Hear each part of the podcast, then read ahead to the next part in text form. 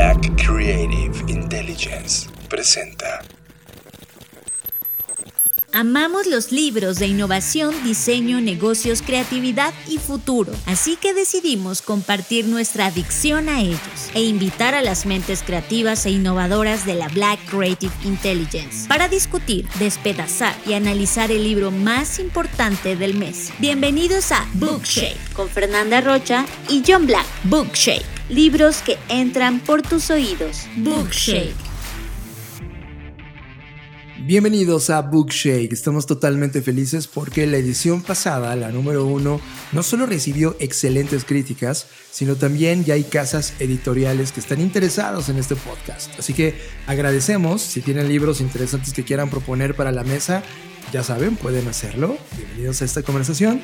Y hoy tenemos una mesa todavía más grande que el episodio pasado. Fer, bienvenido a este podcast muy contenta de estar aquí con ustedes, con la audiencia y con los invitados de hoy, que para irnos rapidísimo y sepamos quiénes son, vamos a comenzar y los voy a mencionar conforme yo los estoy viendo acá en la pantalla. Sé que ustedes que escuchan el podcast solo lo escuchan, no lo ven, pero yo los tengo acá para que no haya ninguna preferencia de ningún tipo. Así que, Moni, comenzamos contigo. Cuéntanos cómo estás.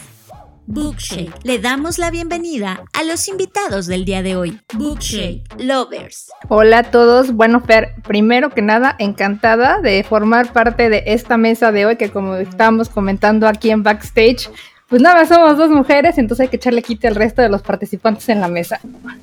Excelente, Moni. Gracias por acompañarnos de nuevo. Y vamos ahora con eh, Vicente, ¿cómo estás? De nuevo, tenerte acá es un placer. Gracias, igualmente. Feliz de estar en esta segunda emisión y pues muy contento de que seamos más compañeritos jugando en este arenero. Bienvenidos a todos chicos y bienvenidos a los escuchas. Excelente. Vamos con David Castro. Cuéntanos un poquito de ti porque seguro la audiencia eh, pues no te conoce puesto que es tu primera participación. Así que vamos contigo. Hola, hola a todos. Perdón. Yo soy David Castro, estoy en Mérida, Yucatán. Soy abogado de profesión, eh, creativo amateur. Y me dedico al tema inmobiliario y a mucho tema empresarial. Pues bienvenido. Y vamos ahora con tu homónimo, David, pero es, él es David Rivera. Cuéntanos, David, un poquito de ti. Muchas, muchas gracias. Muy contento de estar con ustedes, muy agradecido de compartir ideas. Eh, yo trabajo en publicidad, dado comunicación, acapulqueño de nacimiento, me enfoco más en la creatividad y pues un gusto estar con ustedes. Un abrazo muy fuerte a todos. Perfecto. Y pues en el último lugar de orden, pero no menos importante, Albano, ¿cómo estás? Cuéntanos un poco de ti para que la audiencia te conozca. Hola a todos, pues muy buenas tardes, muy emocionado. Este, antes que nada, también muchas gracias por esta invitación. Pues mi nombre es Albano, eh, trabajo en el Departamento de Innovación, una empresa de logística internacional. Y pues vamos a divertirnos en esta sesión. Bookshake. Este es el libro que analizaremos el día de hoy. Bookshake, libro del mes. Fantástico, a eso venimos acá. Y el día de hoy vamos a reseñar un libro que se llama Range de David Epstein. Así que vamos a iniciar con esta edición de Bookshake. Estás escuchando Bookshake con Fernanda Rocha y John Black, libros que entran por tus oídos. Bookshake. Estamos de vuelta en este capítulo 2 de Bookshake, reseñando a Range de David Epstein. El tema central es importante para todos. Nos enseñaron a todos y cada uno de nosotros crecimos en un mundo donde apuntaba a la especialización. Y lo que viene a poner David en la mesa es, oigan, no se trata solamente de especialización, se trata de apertura, de rango. Este es el tema central del libro. ¿Qué opinan? Bueno, yo voy a empezar porque eh, a mí me encantó el tema desde, desde el título y porque ustedes en un Creative Talks, creo que en, algún podcast no muy lejano al que estamos ahorita, o más o menos lejano, comentaron ese tema y a mí desde entonces me ha dado mil vueltas en la cabeza acerca de qué tanto debemos de disruptir en ser no especialistas y ampliar nuestro rango para realmente empezar a innovar y tener creatividad. Y esto es importante porque incluso al principio del libro este Einstein comenta que realmente los CEO exitosos es gente que ha experimentado. Entonces se te pone a hacer reflexionar en dónde diablos estamos parados, realmente en dónde eres exitoso. Si el ser especialista, como nos enseñaron desde chicos, de tienes que estudiar la primaria, tienes que estudiar la secundaria, tienes que estudiar un grado universitario y si es posible, pues una maestría y un doctorado y mil diplomados y mil cursos y siempre estar aprendiendo de la educación. ¿Realmente eso es importante? Yo creo que eso no. Personalmente este libro ha sido un, un, mirror de mi vida, de todo el mashup que he tenido en los últimos tres años. Entonces, gran libro. Fíjate, me parece interesante lo que dice Moni respecto al Grand Mashup que ha sido su vida. A mí lo que más me, llama la atención de este libro, me parece fantástico que lo plantea el autor, es no solo es que a la gran mayoría de nosotros nos han enseñado a hiperespecializarnos, sino que a la gran mayoría de nosotros nos pidieron que tomáramos de las decisiones más importantes de nuestras vidas, cuando quizá no teníamos ni las bases, ni la perspectiva, ni la preparación, ni muchas cosas para hacerlo. Yo me identifico mucho con lo que dice Moni en términos de que para mí, eh, en mi vida, a pesar de que yo soy exatec, estudié eh, Lean, soy estudiante de comercio, licenciado de comercio internacional y la maestría en mercadotecnia, yo hice un shift en mi vida brutal. O sea, yo, me enfoqué completamente en el desarrollo humano, en la capacitación, eh, en el florecimiento humano incluso y el uso de las neurociencias para ello. Y ha sido un cambio brutal en mi vida, que yo honestamente estuve en capacidad de decidir hasta que tuve como 24 o 25, no, a lo mejor 25 o 26 años de edad. Fue cuando yo conscientemente ya habiendo trabajado, ya tenía yo varios años trabajando, había estado haciendo exportación durante varios años y tal. Yo siento que apenas en ese momento eh, tuve la posibilidad de modificar mi rumbo y, en mi familia fue un, relajo, o sea, mi, papá estaba asustado, agobiado y tal. Y lo que entiendo muy bien por lo que comparte Moni y me alineo completamente es, no solo la distinción, yo creo que pone dos dimensiones importantes aquí el autor.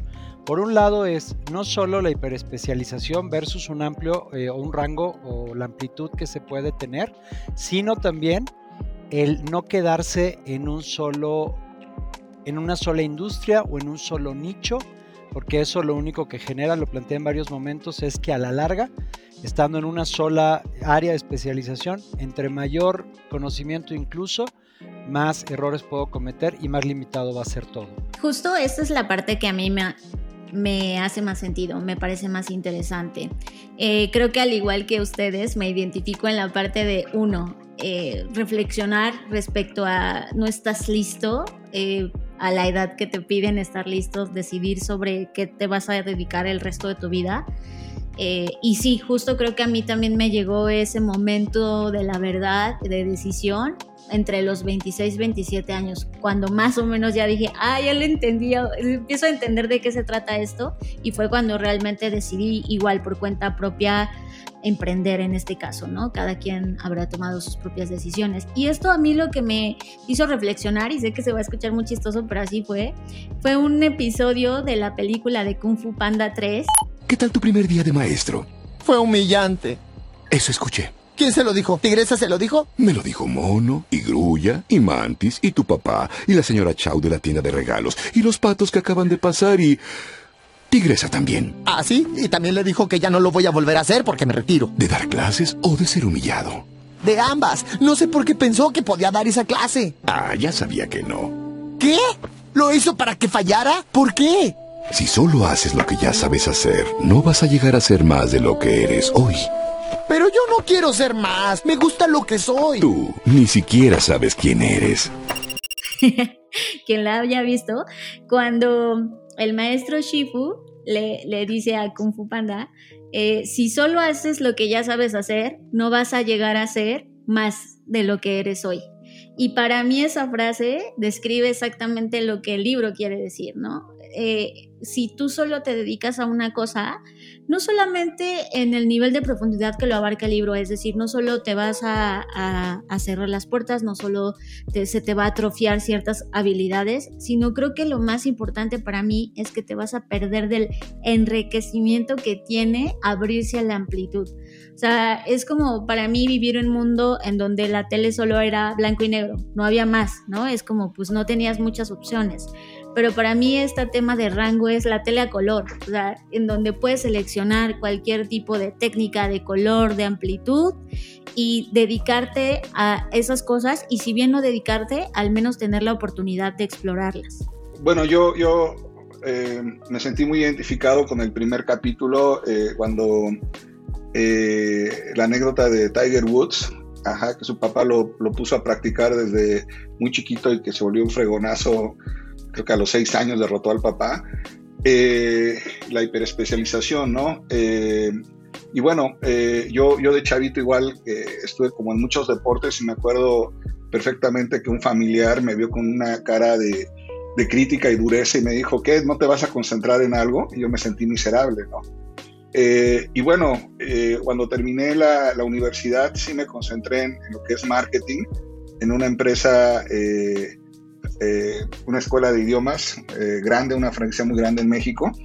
Entonces, eh, ahí pues yo, yo me, me, sentí muy realizado, ¿no? Tenía un trabajo muy padre, muy, muy estimulante, pero cuando a nivel personal, esa es una, una, reflexión personal, todos los años, todos los meses, todos los días haces el mismo trabajo, te llegas a fastidiar, o sea, se vuelve algo muy mecánico si, si no, no se presenta un reto, ¿no? Y, y al final del día eh, el reto fue cuando me dieron una patada en el trasero y me fui a trabajar a una agencia de publicidad y de usar saco y corbata eh, empecé a usar eh, suéteres, ¿no? ¿A, qué me refiero? A que tuve esa oportunidad a cierta edad de reconvertirme y ejercer muchas cosas que, que, la carrera me había enseñado a un nivel teórico pero no había practicado. Y, y lo que, y, lo, y yo creo que uno se, se transforma en muchos momentos en la vida, ¿no? O sea, llega a suceder que yo creo que todos llegamos a, tener un cierto grado de expertise, entre comillas, eh, en nuestro ramo y si queremos eh, sentir ese estímulo, ese rush, pues eh, en algún momento dado las circunstancias o uno mismo te lleva a experimentar varias cosas y, bueno, creo que eso es, eso, eso es fabuloso, ¿no? Siempre que tú tienes como muchas habilidades, como este personaje de, la televisión MacGyver, pues puede solucionar muchas cosas. al contrario de estar hiper especializado en una sola cosa, no tener todas las herramientas eh, a disposición, básicamente. Fíjense, eh, yo a mí me, con, Vicente y con Mónica me, identifico mucho, pero esto además a mí me trajo a la mesa eh, el tema de la necesidad urgente del cambio del, sistema educativo.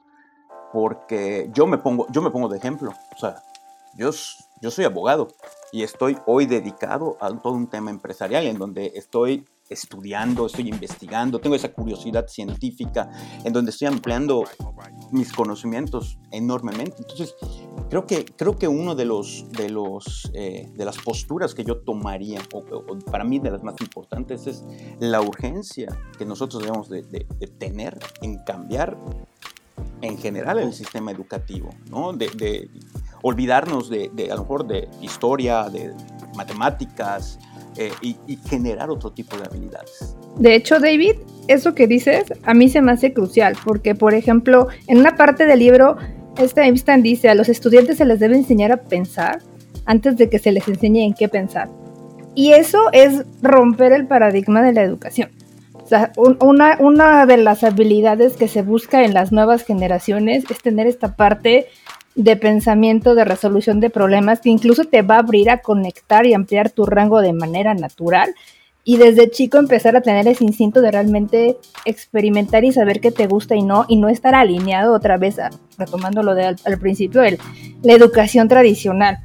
Y a lo mejor eso nos haría cambiar a las siguientes generaciones en ser generaciones mucho más creativas, aportando nueva, eh, nuevos proyectos de innovación y nuevas soluciones que a lo mejor ni siquiera imaginamos desde una edad más temprana y a descubrir cosas que a lo mejor ni siquiera estamos ahorita eh, esperando que se creen, porque estamos muy acostumbrados realmente a empezar a hacer ese proceso ya que somos adultos.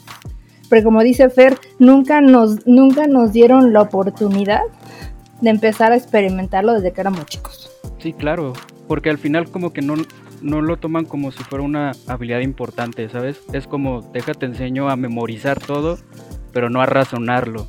Y, y, yo me acuerdo, bueno, yo me siento muy identificado con todos ustedes porque pues justamente estoy como en 27 años. este, entonces yo me acuerdo cuando, cuando iba a entrar a la universidad, como tanto mis padres como mis amigos, como inclusive los maestros, no, es que tienes que decidirte qué vas a estudiar. Y yo, pero no sé qué quiero estudiar, ¿no? Pero es que tienes que decidirte qué estudiar. Entonces yo nada más recuerdo que, que, había leído negocios internacionales y mi mente fue de voy a viajar. y obviamente pues no fue así. Entonces yo cuando, aparte cuando entro a este mundo laboral, que me doy cuenta que los años de universidad no sirvieron para nada porque pues la, la realidad es otra, también me doy cuenta que empiezo a hacer trabajo muy repetitivo y me empiezo a frustrar porque, ok, ¿dónde, o sea, a, poco esto es todo? ¿Dónde está, dónde está algo más? ¿Dónde está ese crecimiento? ¿Dónde está, dónde está mi impacto, no? Entonces ahí fue donde yo llegué como esa encrucijada de me quiero quedar aquí abriendo la lapa, haciendo lo mismo todo el tiempo hasta que cumpla 40 años o hasta que mi cuerpo ya no aguante, o me pongo a hacer otra cosa, ¿no? Y justamente ahí es donde entra algo que me agradó mucho del libro de ese experimenta para saber qué es lo que te gusta y a qué te quieres dedicar al final, ¿no? Y, y, y, creo que lamentablemente por la cultura que tenemos, al menos aquí en México, pues mucha gente no experimenta por miedo a el que dirán o miedo a, ay, es que no sé hacer las cosas, ¿no? Cuando en realidad sí, pues si tú no haces algo, nunca vas a saber si estás hecho para eso. Totalmente de acuerdo. Y ojo, ¿eh? Recuerden que este libro lo que hace David es, es analizar de dónde venimos. Venimos de un pensamiento de los noventas. Hay libros como el de Malcolm Gladwell de Outliers que lo señala el libro y lo critica muy fuerte, donde ponía una fórmula de, oye, tienes que invertir 10.000 horas en algo para comenzar a dominarlo. Y hoy vemos estos 10.000, lo dividimos entre el tiempo que tenemos y es de, no, o sea, nosotros no tuvimos que hacer 10.000 horas de podcast para hacer un podcast de libros. O sea, es, esta, esta amplitud que habla de los tiempos que estamos viviendo, lo pone en dos grandes círculos. Por un lado, los entornos amables, que son estos entornos predecibles, en donde las reglas son muy claras y por esa razón Tiger Woods es Tiger Woods o alguien en Fórmula 1 hoy es un niño que está corriendo en karts a los 6 años de edad o en las Olimpiadas alguien que está haciendo gimnasia a los 4 ya está entrando a estirar su cuerpo. O sea, las reglas son tan, tan puntuales que difícilmente la disrupción alcanza ese entorno amable y entonces la hiperespecialización es la regla. Pero el mundo no tiene entornos amables el mundo es un entorno perverso, así, le, así lo nombra. Es decir, todo el tiempo está ocurriendo cambios, todo el tiempo hay disrupciones, todo el tiempo hay cambio de reglas. Por lo tanto, hiperespecializarte en un entorno perverso es la peor ecuación posible puesta en este libro. Lo que pone en la mesa y como un tema muy preocupante para todos los que estamos viviendo y qué bueno que lo trajeron en términos de, de educación, es que los humanos se nos cortó las manos de la experimentación nos dejaron un camino procesable de, mira, tú ves seis años aquí, tres años acá, cinco años aquí, y luego te diplomas en dos o tres años o haces una maestría de tres o cuatro y el mundo está listo para ti. Y no es así. Para ustedes, ¿qué tan importante es este mundo de la experimentación? Voy a entrar antes que todos. Para mí este tema, y lo uno para dar pie a más conversación, es crucial el tema de la curiosidad que está aunado a todo esto que ya comentaron todos. El tema de que se nos cuartó de alguna forma u otra, intencionalmente o no, como haya sido, se nos cuartó esta probabilidad y esta posibilidad de experimentar pero eso está innato en nosotros y esta parte de la curiosidad científica que ya un poco anticipaba David Castro es mucho en lo que hace énfasis el autor. Y eso lo uno con otro libro, perdón que haga estos cruces, pero es que se me vienen varias referencias a la mente. Hay un libro que se llama Curious, que es de Ian Leslie, Y eh, justo este libro habla de los tipos de curiosidades y me llama la atención que él habla de una curiosidad diversa o diversa, eh, sí, diversa y una curiosidad epistémica. La curiosidad epistémica a la que se refiere el autor del libro Curious, que es Ian Leslie, es la misma que este autor se refiere con curiosidad científica, que es todos innatamente somos curiosos, tenemos este ímpetu, ¿no? Y si no, recuerden cuando eran niños y tu mamá te decía no abras este cajón, obvio lo primero que querías hacer es abrir el maldito cajón, pues esa curiosidad es la que ya está en nosotros, pero la curiosidad científica es darle un propósito y llevarlo más allá, cosa que es lo que la universidad o la escuela, vamos a, no, no solo la universidad, la escuela en general, el sistema educativo cuarto. Es como, aquí no, va, aquí no vienes a abrir cajas, aquí vienes a llenarlas de cosas que quizás no te van a servir y vas a pasar días sin usar el trinomio al cuadrado perfecto, pero eh, eso no nos importa, ¿no? Y, creo que ese es el punto crucial, eh, al menos John para mí, de la importancia que tiene la curiosidad en este sentido. Sí, yo, yo, yo, yo eh, tengo, tengo un, comentario. el manejar múltiples habilidades a, a nivel profesional creo que es muy importante. No estoy seguro haber leído en el libro de Epstein alguna reflexión sobre las habilidades blandas, pero creo que aquí eh, sí es muy interesante que si, que si eres, por ejemplo, una persona que hace pasteles, encuentre una solución para un laboratorio farmacéutico, ¿no? Eso es, es muy poético, ¿no?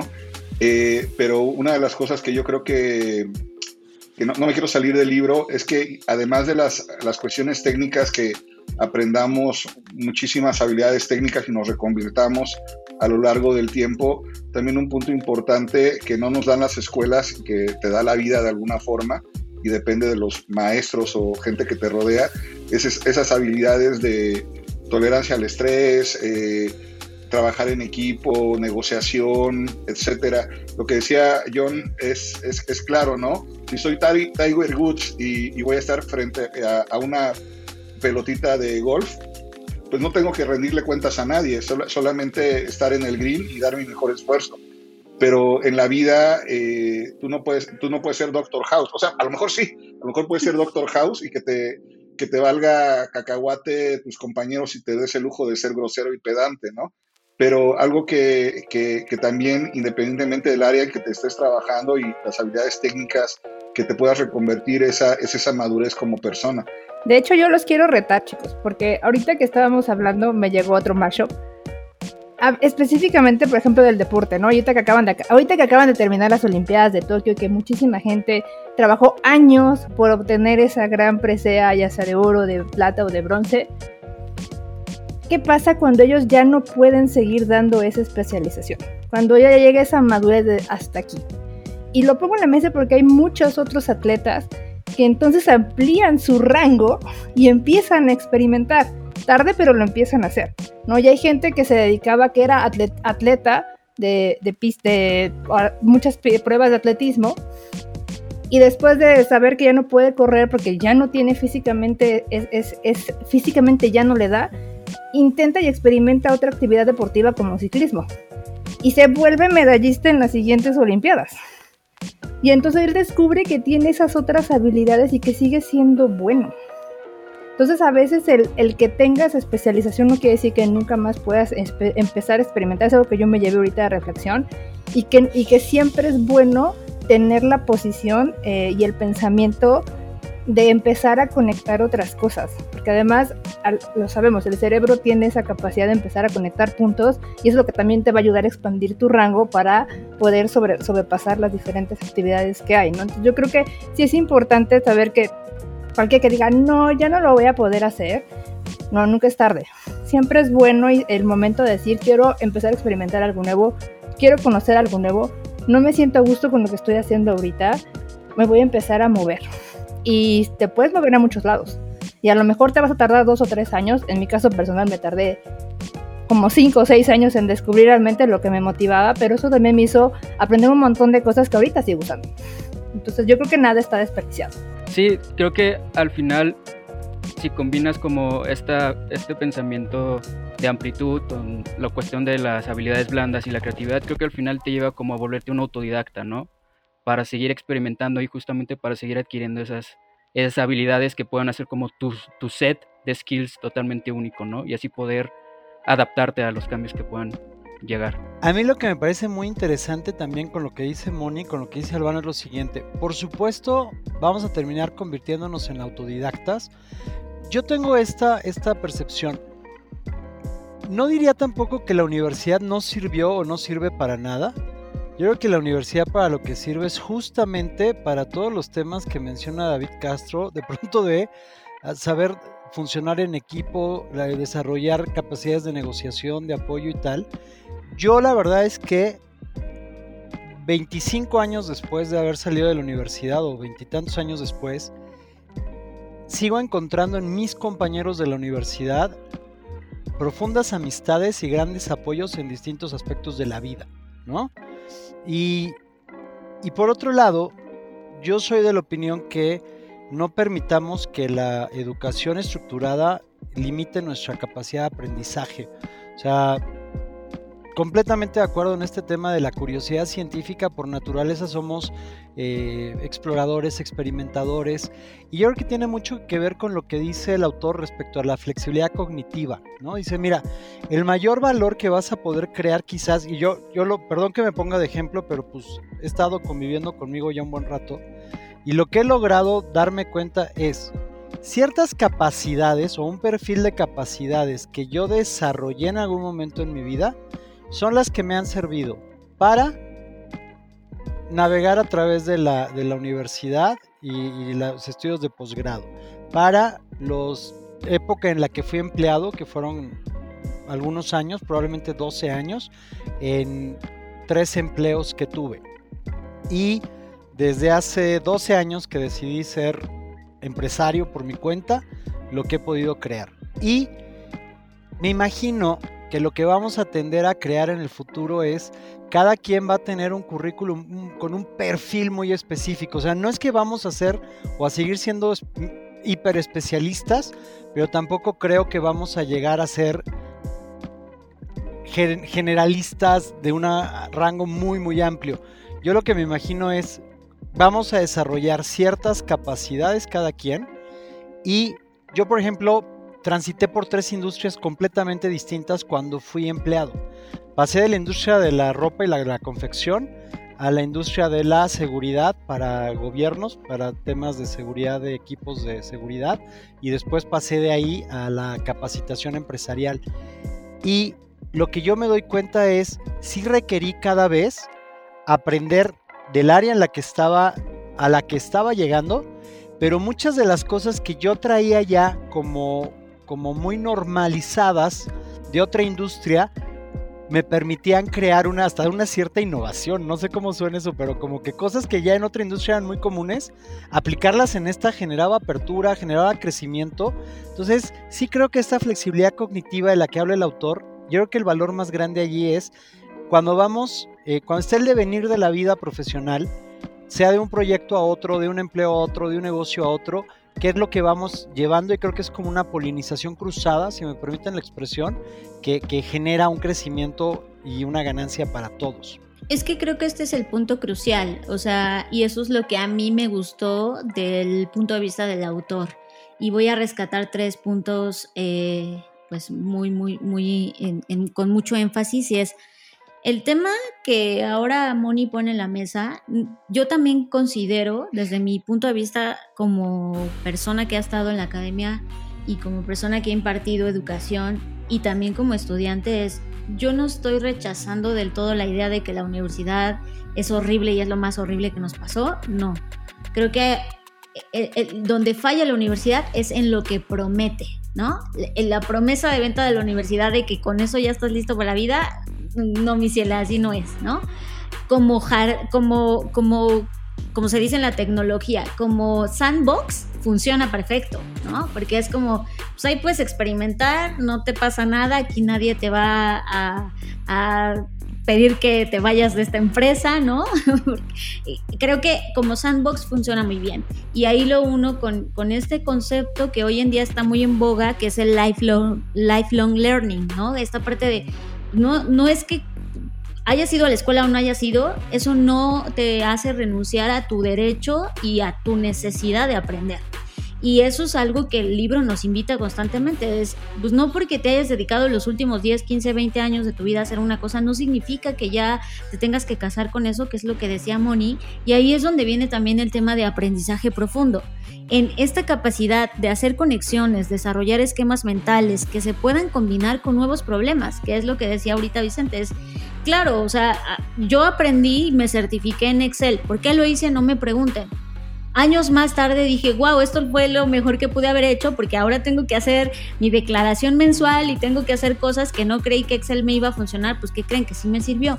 Entonces creo que también el punto es que cada aprendizaje que tengamos lo tomemos y es donde creo que también ahí a veces fallamos, incluso como autodidactas, es en interesarnos por profundizar. Casi siempre nos quedamos en la superficie y nos pasa todo el tiempo les apuesto que ustedes tienen ahorita mismo abierto en sus pestañas de su navegador 80 pestañas que juran que van a leer y nada más han leído dos, ¿no?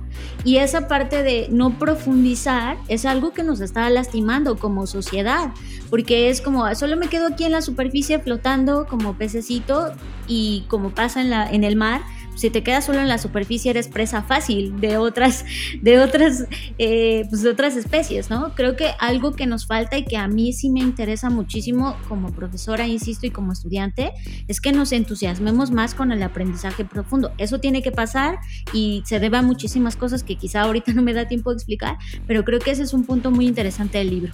Estás escuchando Bookshake con Fernanda Rocha y John Black, libros que entran por tus oídos. Bookshake. Cheio.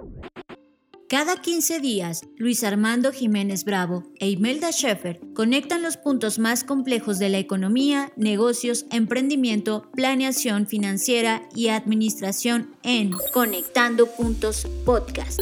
Bienvenidos a Conectando Puntos, el podcast en el que hablamos de economía, psicología, finanzas, sociología y básicamente cualquier área del conocimiento que nos ayude a tratar de entender este pequeño y loco mundo que llamamos sociedad. Conectando Puntos, un podcast de Black Creative Intelligence presentado por CESC Consultores. Conectando Puntos, disponible en todas las plataformas donde escuchas podcast.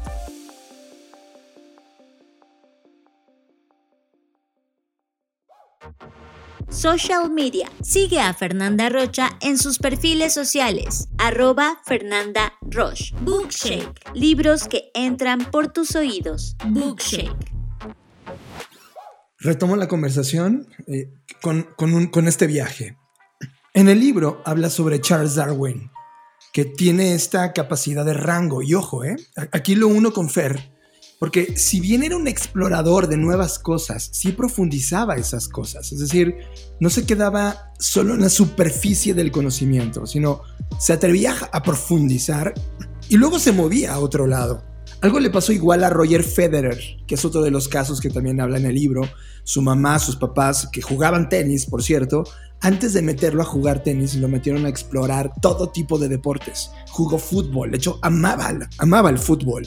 Pero terminó en el tenis, en donde pudo fusionar mucho de estas habilidades y conocimiento de otros deportes. Cierro con Van Gogh. Este tipo fue un fracaso en todo lo que exploraba. Intentó dibujo, dibujaba mal. Intentó la librería, fue, alguien que estudió todo tipo de, lenguajes, le fue muy mal. Pero al final su obra maestra fue en la gran síntesis y entendimiento de todo esto. Y cierro con esto. Hay dos cosas en la mesa. Uno, pone una compañía llamada 3M, donde hace una distinción entre profundizadores de, contenido y los diletantes, que seguramente es una frase que le, emociona mucho a Fer. Y dos, pone otro ejemplo, otra compañía que admiramos todos, que es Nintendo. Y le pone nombre a Monosukuri, que es esta habilidad de poder conectar cosas ya creadas para provocar algo nuevo. Y si se dan cuenta, cada vez que Nintendo ha dado un salto, por ejemplo, en esa compañía, no es que haya inventado una nueva pantalla, ocupaba la pantalla que ya había sido inventada hace 10 o 15 años, pero le daba un uso innovador por entender las cosas que ya estaban creadas y empezó a sumarlas. ¿Ustedes cómo ven este, este, este, este gran conjunto de ideas que pongo en la mesa? De hecho, John, yo voy a construir sobre lo que dices porque a mí la, filosofía de Nintendo es un, es un tema de innovación en la que realmente si es uno, utilizar habilidades que es lo que hemos comentado, habilidades blandas, pero también un poco de tus habilidades que aprendes en la escuela. Para construir todo algo que ya existe, pero sin embargo va a resolver otro tipo de problemas y genera una nueva innovación. Y eso me lleva también a un ejemplo que ponéiste de los músicos de jazz, donde los músicos de jazz también aprenden cada uno a tocar un instrumento, como dice Fer, profundizan, porque tienen que aprender a tocar el contrabajo, el clarinete, la batería, el piano, y sobre ese construyes e innovas e inventas, exploras. Entonces, y además vas creando cosas nuevas de algo que ya existe. Entonces, yo creo que es súper importante porque a veces llegamos a perdernos en ese concepto. No forzosamente tenemos que generar algo que, que es nuevo y que no existe, simplemente es cambiar las cosas que existen y como las vemos ahora de una manera diferente. Es que, y, se habla, ¿no? De, del tema de, ir, no tengo mis apuntes por acá de, todos los pensamientos y uh, subrayes que dice el libro. Eh, dice, pensamos que todo es una sola trayectoria y, la realidad es que también, bueno, eso no es lo que nos, no, no, nos han dicho, ¿no? ahorita hablaban del tema de experimentación, digo, de, los pocos experimentos que yo recuerdo era la germinación del, del, del frijol, ¿no? Y de ahí hasta que posiblemente llegaras a, a este a preparatoria donde ya había laboratorios y, o secundarias ya había laboratorios y demás. Si no, digo, a mí yo tuve la suerte de haber tenido un eclipse en donde pues nos hacían con una caja de zapatos, el papel y todo, poder ver el eclipse. Pero de ahí en fuera eh, sé sobre la trayectoria, que no creo que esté completamente mal, como dice Mónica, sino que de ahí podemos sumar los elementos que hay de otro lado para mejorar, como lo hace Nintendo, ¿no? Que de los elementos básicos saca su curiosidad y, va sumando. O sea, la cosa es sumar, porque aquí es, lo que, es lo que no, no hay un periodo de muestreo, y esto sí lo dice, eh, se, dice por allá, ¿no? No me acuerdo si fue en el artículo de, John o en, en, algún, alguna entrevista que le hacen a, a, David. Eh, el, tema del muestreo, ¿no? O sea, que dice, prueba primero que eres, no creas que eres un ser a priori. Entonces, hay que, hay que, yo creo que va por allá, ¿no? Eh, eh, sí es una, puede ser una sola trayectoria, pero que puede ir engrosando. Y de ahí también la, la amplitud. Para mí, al final del día, retomando el concepto de lo que acabas de mencionar, de lo que ya se mencionó, eh, una de, antes de leer este libro, yo descubrí el concepto diletante y a mí me encantó. Y, de hecho, quien me sigue en Twitter, en mi bio, eh, una de las palabras con las que me autodescribo es esa, diletante. Aunque en, en este caso y en este sentido, eh, Epstein dice que diletantes eran esas personas que se quedaban como a medias, ¿no? Que no eran ni generalistas ni especialistas. Y yo me siento en lo personal a gusto con ese término. Es decir, eh, yo en este momento, a mis 33 años, todavía no siento que soy generalista en el sentido de que no siento que hay algo en lo que he profundizado lo suficiente y tomado esa amplitud. Todavía me siento en esta constante exploración del diletante en donde voy como, a ver, me gusta esto, ah, me gusta el diseño estratégico, me gusta el diseño futuros, me gusta la tecnología, pero también me gustan las patentes, pero también soy una nerd de los libros, pero también me gusta la magia, pero, o sea, como que he ido explorando diferentes puntos que al final del día, a mí en mi experiencia personal, lo que, lo único que me ha pasado con esto es que me ha permitido tener más puntos de referencia para mi proceso creativo. Eh, nosotros, por ejemplo, en Blackbot hablamos mucho del 1 más 1 es igual a 3 que propone Austin Kleon, ¿no? Para mí esto me sirve mucho porque tengo muchas referencias. Entonces, de repente lo que me pasa es que llega un problema a la mesa o a la compañía y dicen, es que hay que resolverla yo no pienso solamente en esa única forma especialista de resolverla. Es decir, hablando de negocios, no pienso en mi especialización de negocios, sino pienso en las películas que he visto, como ahorita que hace un momento hacía la referencia de Kung Fu Panda, pues esa es mi cabeza, ¿no? Porque todos esos puntos al final del día, aunque al principio parecen inconexos, terminan por conectarse de alguna forma al menos desde mi percepción. Entonces creo que al final del día para mí lo más valioso del libro es que valida o confirma de alguna forma esta praxis que he desarrollado los últimos años que, me acuerdo que mi mamá me decía, es que haces todo y no haces nada. Era uno de los reclamos constantes que me decía, ¿no? Es que, pero no que estabas trabajando en tal, pero no que ahora te metiste a tal, pero no estabas tocando tal instrumento o no estabas haciendo tal deporte. Siempre fui, fue así. Y también creo que aquí es el creativo hace, nace o se hace, ¿no? Es que es esta, esta, pregunta también constante que nos hemos hecho. Al final del día yo creo que todos tenemos la capacidad de desarrollar diferentes habilidades, ya sea habilidades blandas, habilidades duras, habilidades de conocimiento, etcétera. Pero creo que todo nace o esta semilla se logra germinar gracias a la inquietud y a la curiosidad. O sea, en el momento que tú mismo te estancas y dices, no, pues yo ya lo sé todo, ya aprendí, ya, ¿para qué me preocupo? Ahí es cuando te empiezas a pestar obsolescencia, porque en realidad no nos, no nos da la vida para aprender de todo, aunque queramos hacerlo. Creo que el estar consciente de que no sabes que no sabes, eso es algo que con lo que siempre debemos vivir y eso es lo que nos alimenta y alimenta esta curiosidad científica de la que habla el autor. Y, creo que con eso yo cerraría, con esta posibilidad de nunca te cierres, no, no porque seas contador o seas abogado. Y menciono estas dos profesiones porque creo que son las que siempre son, salen satanizadas en este tipo de cosas. Es no importa que te hayas dedicado, aquí está David de ejemplo, ¿no? O sea, no importa eso, eh, importa lo que quieres hacer, el giro que le quieres dar, hacia dónde lo quieres enfocar y creo que eso, esa necesidad te va a llevar a buscar referencias y creo que el punto está en permitir explorarlas, en permitirte explorarlas. Y, eh, sumando un poquito a ello, la, parte que mencionaba John eh, me recordó algo. Cuando él me pone el ejemplo, además de Nintendo de 3M, esta empresa de Minnesota, y lo que marca muy claramente ahí en esa parte del autor es, alguien, eh, Other Kirk, creo que era uno de los científicos corporativos de la empresa, se dedicó a investigar cuáles sean los resultados en los generalistas y los hiperespecializados dentro de los científicos, de los 6.500 científicos que había dentro de la empresa.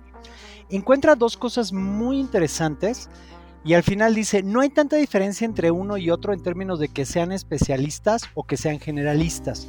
Pero lo que me resulta muy interesante y lo conecto con lo que dijo Fer ahorita es, yo puedo ser contador o puedo ser abogado o puedo ser cirujano, o sea, puedo ser alguien que practica eh, una una profesión que es muy estructurada, que es muy precisa, pero hace referencia el autor a estudios en los que ganadores de premio Nobel y ganadores de premios nacionales científicos en Estados Unidos, algo que tienen en común es que además de su quehacer principal, tienen una capacidad de desarrollar otro tipo de eh, de, prácticas artísticas. Algunos son pintores, algunos son escultores, algunos son bailarines, algunos incluso son magos. Entonces, ¿qué es lo que ocurre? Para mí, desde el punto de vista de mi trabajo, tiene que ver con conectar ambos hemisferios del cerebro, con fortalecer la conexión que hay, que si incluso mi trabajo de día es como muy estructurado y cargo más cargado al hemisferio izquierdo, que es donde se encuentra la parte de la conciencia autocognitiva, de la conciencia autocognitiva, ¿no? Tengo conciencia que tengo conciencia y me doy cuenta, y es más material y es más numérica y tal.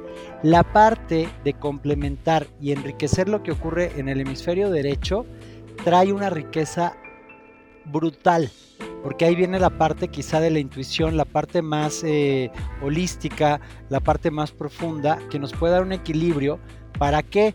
Para que quizá en uno o dos días después de estar pintando o haciendo una escultura o participando en una obra de teatro o tocando un instrumento o cantando, quizás en un día de rutina muy estructurada puedo encontrar una manera distinta de acercarme al mismo problema. Y lo cierro ya nada más con lo que decía Moni hace rato, que, que sí, a mí me parece que lo más importante, y también lo decían los dos David, David Castro y no me acuerdo del otro apellido de David. Rivera.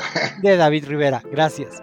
Y algo que decían bien importante, ¿Qué tal que vamos profundizando en todo lo que mencionaron?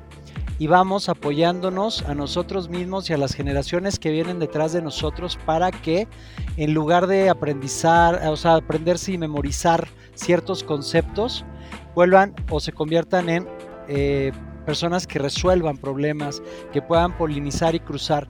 Y ya lo último que dice ahí el autor que a mí me llamó la atención, lo dejo ahí por si alguien quiere profundizar en eso, es la, referencia que hace a los erizos y a los zorros, ¿no? A los erizos cerrados que se limitan y se profundizan demasiado en algo y los eh, zorros, que le llama él zorros que van llevando el conocimiento de una otra industria. De hecho, ahorita Vicente que comentaste quiero conectar lo tuyo con lo, con lo de Fer también es, en el momento que el cerebro realmente empieza a hacer estas nuevas conexiones y se genera esta neuroplastía en el cerebro que amplía la capacidad que tienes de crear, de idear, de reflexionar, ya no eres una ya no eres la persona que fuiste ayer. Y entonces en ese momento tú tienes que decir, ya soy una persona diferente entonces, ¿cómo voy a empezar a ver las cosas y dónde me quiero mover? Entonces, ahí es donde ya empiezas de explorar en un ambiente no lineal y como dice Fer, un 1 más 1, 3, porque esta persona nueva es la mezcla que tuviste de tu día anterior más lo que conociste.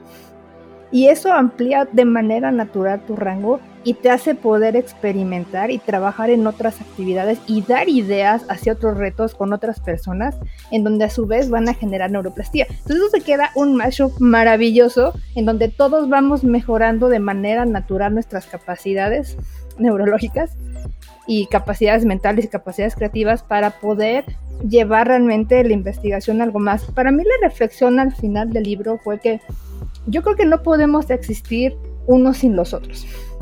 De hecho lo menciona Einstein al final. Yo no quiero llegar a decir que este, la hiperespecialización no funcione. Yo creo que para mí es un ciclo constante en el que la gente sale y entra si realmente está con esa inquietud de seguir manipulando y creando sobre lo que está ahorita especializado. Habrá, habrá herramientas, habrá eh, retos en los que la hiperespecialización pues ha sido parte y por la cual los que estamos de generalistas entramos a apoyar y entramos a Arquita y queremos algo nuevo. O sea, para mí es un, es un balance y es una armonía holística que se me hace maravillosa. Bookshake con Fernanda Rocha y John Black. Libros que entran por tus oídos. Bookshake. Fantástico. Y con esto vamos cerrando este podcast y ese tiempo vuela. Y vamos a hablar de las conclusiones finales. Sé que algunos de ustedes ya han puesto en la mesa eh, una parte importante del libro, pero para mí el libro se ha convertido en un viaje que nos lleva a establecer cómo tenemos hoy nuestra habilidad de pensar. Y pensábamos que era una, procesar, procesar, aprender, repetir, especializarte. Creo que Moni lo mencionaste, es como el jazz necesitamos más jazzistas en el mundo. Y no solamente hablo de los músicos, sino de la actitud del jazzista en cada una de las especializaciones o disciplinas o ciencias de actividad humana. Necesitamos personas que puedan abrazar la improvisación creativa, que tengan una artillería de conocimiento amplio, suficiente como para atacar un problema. La pregunta para la mesa es, ¿qué se llevan como la parte más importante de este libro y qué parte definitivamente no están de acuerdo. Si es que existiera alguna parte que diga, no, aquí Epstein la verdad es que está fallando. Abro el micrófono. Recapitulo algo rápido. Creo que la clave para sobrevivir es la amplitud. Eh, y el ejemplo que puedo dar es eh, mi propio negocio DAO que tiene 14 años aproximadamente funcionando, en donde nosotros manejamos comunicación y no hacemos una sola actividad, sino a nivel personal, cada uno domina ciertas habilidades y la suma del esfuerzo de todos puede resultar potente. Eso nos ha permitido sobrevivir eh, o vivir, no sé qué palabra usar, pero el punto es este. Eh, en, la comunicación tú tienes que saber eh, de diseño, tienes que saber de fotografía, tienes que saber de video, tienes que saber redactar y la vida te va obligando a, saber ser negociante, ¿no? Eh, y luego manejar el estrés y todo ese tipo de cosas. Entonces, yo creo que invito a todos los, amigos que nos escuchan a que lean el libro con calma, que, lo disfruten, que reflexionen acerca de las anécdotas que, que son muy ricas eh, de, que cuenta Epstein y que, y que lo interioricen en su trabajo. O sea, esa sería mi reflexión para cerrar. Eh, ¿qué, puedo hacer yo dentro del rango de lo que yo hago para para poder eh, ser resiliente a nivel profesional y que mi trabajo se vuelva algo significativo y estimulante a lo largo del tiempo, para no casarme únicamente en hacer números y soy contador, eh, porque soy buenísimo para hacer números, o, en mi caso nada más escribir, o sea, me está costando trabajo tomar fotografía, pero me estimula, quiero aprender a ser locutor, etcétera, y al final del día lo que, lo que voy a hacer es que eh, juntando todas esas habilidades combinadas, eh, puedo ofrecerle una solución a, un cliente y puede ser estimulante para mi persona. Creo que el libro nos, pues nos hace una invitación a reflexionar y hasta cierto punto una llamada de acción, ¿no? Estamos viviendo pues en una época donde hay un buen incertidumbre, donde pues muy probablemente más tarde, digo más temprano que tarde, perdón, a lo mejor tenemos que cambiar de trabajo, de industria, o a lo mejor incluso la manera en que hacemos las cosas, ¿no? Entonces yo invito pues a todos los que nos estén escuchando a pues no esperen mucho, ¿no? Amplíen la visión que tienen del mundo, este, aumenten el valor que tienen con la información en distintas disciplinas, no importa cuál sea. Este, y pues quién sabe, uno nunca sabe, ¿no? A lo mejor experimentando encuentran su más grande éxito en la vida. Eh, yo con lo que me quedo son con tres puntos finales. La primera ya la discutimos todos, es no porque hayas estudiado cierta cosa, eso no define tu vida ni tu carrera profesional.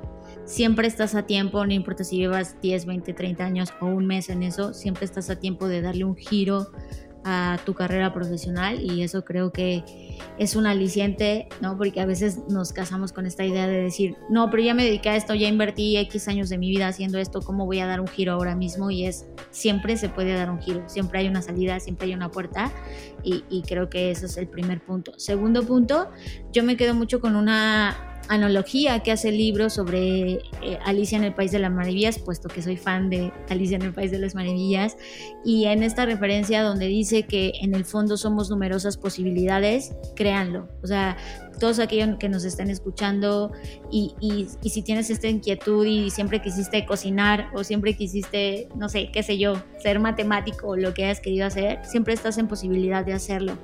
El punto creo que también aquí es donde entra la disciplina, porque es verdad, o sea, no es como que de la noche a la mañana hoy eras uno y mañana quieres ser otro y te cuesta solamente un día hacerlo, eso es verdad, no va a pasar, no es una pastilla mágica que te tomas y ya eres otra persona, eh, siempre va a haber cierto esfuerzo y sobre todo disciplina que tengas que impregnar, pero creo que eso es lo, lo que mantiene este aliciente del que hablaba David Rivera sobre pues siempre busca algo que te estimule y si no sabes tomar fotos, pues y, de frente dices, ah, es que conocí a alguien y le quiero tomar fotos, bueno, pues ese es tu estimulante en ese momento. Creo que siempre hay que buscar algo que nos inspire y finalmente conectar esto con la innovación, porque al final del día eh, todo esto para mí, eh, pues de eso se trata la innovación. Un día estás aquí, un día estás acá. Un día tienes un problema, un día tienes otro. Y de repente cuando te planteas nuevos problemas es cuando tienes la capacidad de decir, es que mi problema hace 10 años, o piensen ustedes, cuando eras niño, ¿cuál era tu mayor problema? Cuando fuiste adolescente, ¿cuál fue tu mayor problema? Cuando empezaste a crecer, ¿cuál fue tu mayor problema? Hoy en día, ¿cuál es tu mayor problema? Creo que también hay que entender que eh, la misma vida va cambiando, no tanto por el ecosistema, que por supuesto importa, el contexto, la incertidumbre de la que hablaba Albano por supuesto que nos afecta, pero creo que también afecta nuestra percepción de la vida. Nuestros problemas van cambiando. Entre más creces, se van haciendo más complejos, pero es esa misma complejidad la que te incita, la que te invita en estos tiempos tan volátiles a poder eh, decir, es que no me puedo quedar satisfecho con solamente saber escribir, quiero saber tomar fotos, saber escribir, eh, no sé, hacer un podcast, lo que sea. Creo que siempre hay que buscar estos alicientes y adaptar estos alicientes al contexto que estamos viviendo. Afortunados, afortunadamente tenemos muchos problemas que resolver y creo que esos mismos pueden ser como esta fuente de inspiración para seguir siendo curiosos y creativos. Muy bien, pues yo con lo que me quedo es con ah, hay tres grandes mitos respecto al cerebro que ya Moni empezó a hablar de uno y pues me conectó con algo que quiero terminar y cerrar con eso. Eh, ella mencionaba la neuroplastía o esta capacidad de neuroplasticidad que nos mostró el doctor Donald Hebb con la teoría hebbiana que dice las neuronas que se encienden juntas permanecen conectadas juntas. Y la gran bendición que hay detrás de la neuroplasticidad es nada es fijo y nada está eh, decidido. Y quiero enfocarme sobre todo a la generación de más de 40 y hacia los 50 y 60, porque crecimos sobre todo a finales del siglo pasado con el aprendizaje, porque fue lo que nos enseñaron, que las neuronas se morían y no se podían regenerar que viejo perro o perro viejo no aprende nuevos trucos y otras cosas. Y hoy la neuroplasticidad nos dice que por supuesto podemos modificar nuestras conductas, nuestros hábitos, enriqueciendo nuestro aprendizaje. Hay otro mito roto, existe la neurogénesis, se generan y generamos nuevas neuronas hay que tener ciertos hábitos y cuidarlo de cierta manera, pero por supuesto que es posible. Y la tercera y más importante, existe el neuromodelado. Entonces, aquí quiero nada más cerrar con esto porque escuché que mencionaban ah, el libro de Outliers, de este, ¿de quién es? Se me fue ahorita el nombre. Malcolm Gladwell. De Malcolm Gladwell. Y él, de hecho, cuando habla de las 10.000 horas, no está haciendo referencia a una teoría propia. Está hablando de Robert Greene con su libro de maestría. Entonces, yo quiero hacer como un punto medio allí en el cual si bien es cierto que no requiero ser hiperespecialista en algo, también es cierto lo que dice Fer, que no es que de la noche a la mañana ya voy a hacer otro completamente, pero también es cierto lo siguiente. Tú puedes elegir desarrollar ciertas capacidades en ti y practicarlas por el resto de tu vida con la perspectiva y la apertura de que la vas a aplicar a distintas industrias, a distintos problemas, a distintas situaciones. Y yo creo que ese es el equilibrio más, más poderoso. Quizá hábitos que requeriríamos mantener de por vida sean el autoaprendizaje, la lectura, el estudio y tal, enfocado a este mundo cambiante en el que estamos. Yo recuerdo a la generación de mi papá, por ejemplo, eh, personas, tíos y amigos de mi papá, hicieron carrera en una sola empresa, 40 años, 50 años en una sola empresa y se jubilaron de esa empresa. Yo llevo distintos proyectos en 25 años y lo que sé es que las generaciones futuras van a tener quizá 8 o 9 no solo distintos trabajos, sino quizás 7 industrias distintas a las que van a servir en una vida profesional. Entonces, busquemos un equilibrio que nos permita crear el mayor valor a la resolución de problemas. Y yo creo que si algo eh, podemos coincidir quizás es la manera más digna de ganarse la vida es ayudando a otros a resolver sus problemas. Si los problemas son distintos, si el entorno cambia, enfoquémonos en ello. Así que ahí está para eh, este, este libro, me parece muy valioso. No creo que haya para mí una idea con la que esté en contra de, sino que me puso como a reflexionar bastante y a crear posibilidades. Ah, yo, yo algo muy breve, la verdad es que digo, me quedé con la idea de que te decía John de cuál es la crítica. Creo que mi crítica es que me deja tranquilo. Eh, el hecho de que entiendo que voy por buen camino eh, al ir ampliando estas habilidades, estos conocimientos, el, el ahora fomentar la, la, la, la curiosidad. ¿No? Eh, puede, ser, puede llegar a ser incómodo porque obviamente el, tema de, pues por lo que estudiaste, por lo que creíste, por lo que te formaron y demás, pues obviamente vuelve a, chocar con, tu idiosincrasia y con, todas las raíces mentales y de pensamiento que tienes, ¿no? Entonces yo creo que definitivamente lo que tenemos que hacer es hacernos adictos a lo nuevo. Creo que sí, es una trayectoria, nuestra, la vida es, una trayectoria, pero tenemos que, insisto, ir engrosándola y, haciéndola más, más, más, más, más grande. Y me quedo también con, una frase del, artículo de John, que es el, de los estudiantes, ¿no? El, de enseñar a pensar antes de que se les enseñe a qué pensar, ¿no? Les agradezco muchísimo la invitación. Yo quiero este, reflexionar eh, ya para cerrar, voy a hacer ahora sí que un mashup de todas las cosas porque para mí es... Eh, yo no quedo en desagusto con el libro, sin, afortunadamente porque David, eh, David Epstein dice que, como comenté hace rato, que no podemos estar tampoco sin existir sin el hiperespecialismo. Yo creo que le faltó tocar el tema, o a lo mejor era otro tema de conversación, algo que ya hemos tocado aquí, ¿no? El envolverte y aprender de diferentes personas. Esta parte de, grupos multidisciplinarios yo creo que para mí es lo más enriquecedor porque aprendemos a desarrollar diferentes habilidades y a conocer a diferentes personas y también hacer un autodescubrimiento si esa conexión me va a invitar a aprender otras cosas y a darle un doble clic a eso que estoy descubriendo. Eh, y también el, llevarme a, eh, a, reflexión el, pues no es totalmente que te vuelvas resiliente, pero en el momento que amplías tu rango, escenarios de What If, como menciona Fer en sus cursos de diseño de futuro, son mucho más claros de ver y de sobrellevar porque tienes esa amplitud de conocimiento para empezarlos a visualizar que antes cuando estás hiper especializado no vas a ver. Entonces creo que tienes mucho beneficio de tener un esquema eh, de amplitud de rango más, más efectivo y que al final depende de ti, como decían, eh, cuando quieres empezar a, ampliar tu rango. Nunca es tarde, simplemente es que te digas en un momento de reflexión, en dónde estoy parado, realmente si en mi vida he aportado algo, si realmente quiero aprender quiero aportar más y aprender más, o si realmente estoy satisfecho y si no, pues empezar a descubrir, porque creo que hay muchísimos temas ahorita para aprender. Como dice Fer también, bueno o malo, hay muchos temas para resolver en este planeta y en esta humanidad y lo que hacen falta realmente son grupos de trabajo y personas que estén dispuestas a trabajar en eso. Estás escuchando Bookshake con Fernanda Rocha y John Black, libros que entran por tus oídos. Bookshake.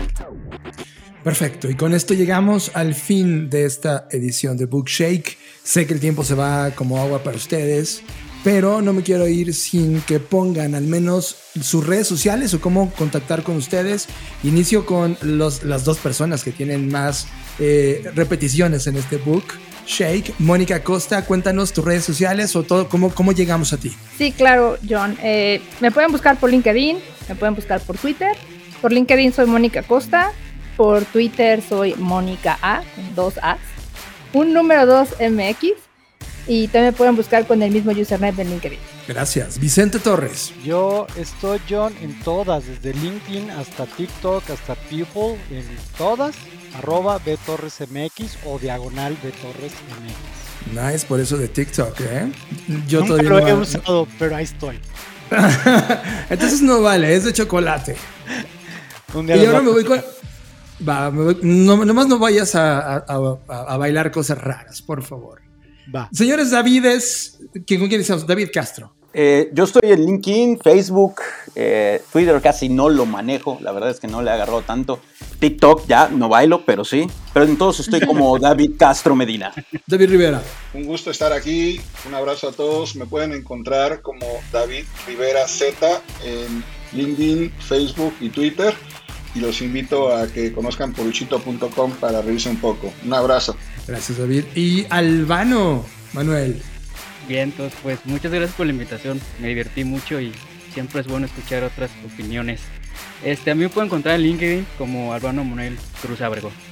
Gracias. Muchas gracias. Y Fernanda Rocha. A mí me pueden encontrar como arroba Fernanda Roche, R-O-S-H. Pues muchas gracias a todos los Bookshakes. Gracias por escuchar esta segunda edición. Y como decimos siempre en esta gran comunidad de BCI, nos vemos en el futuro.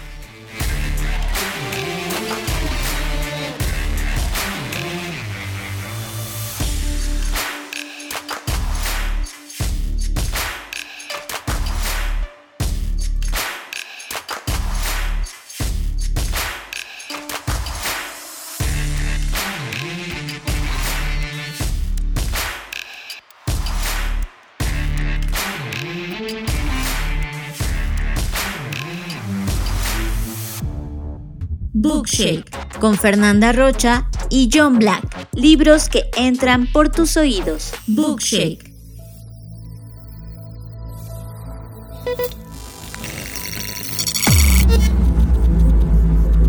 Black Creative Intelligence presenta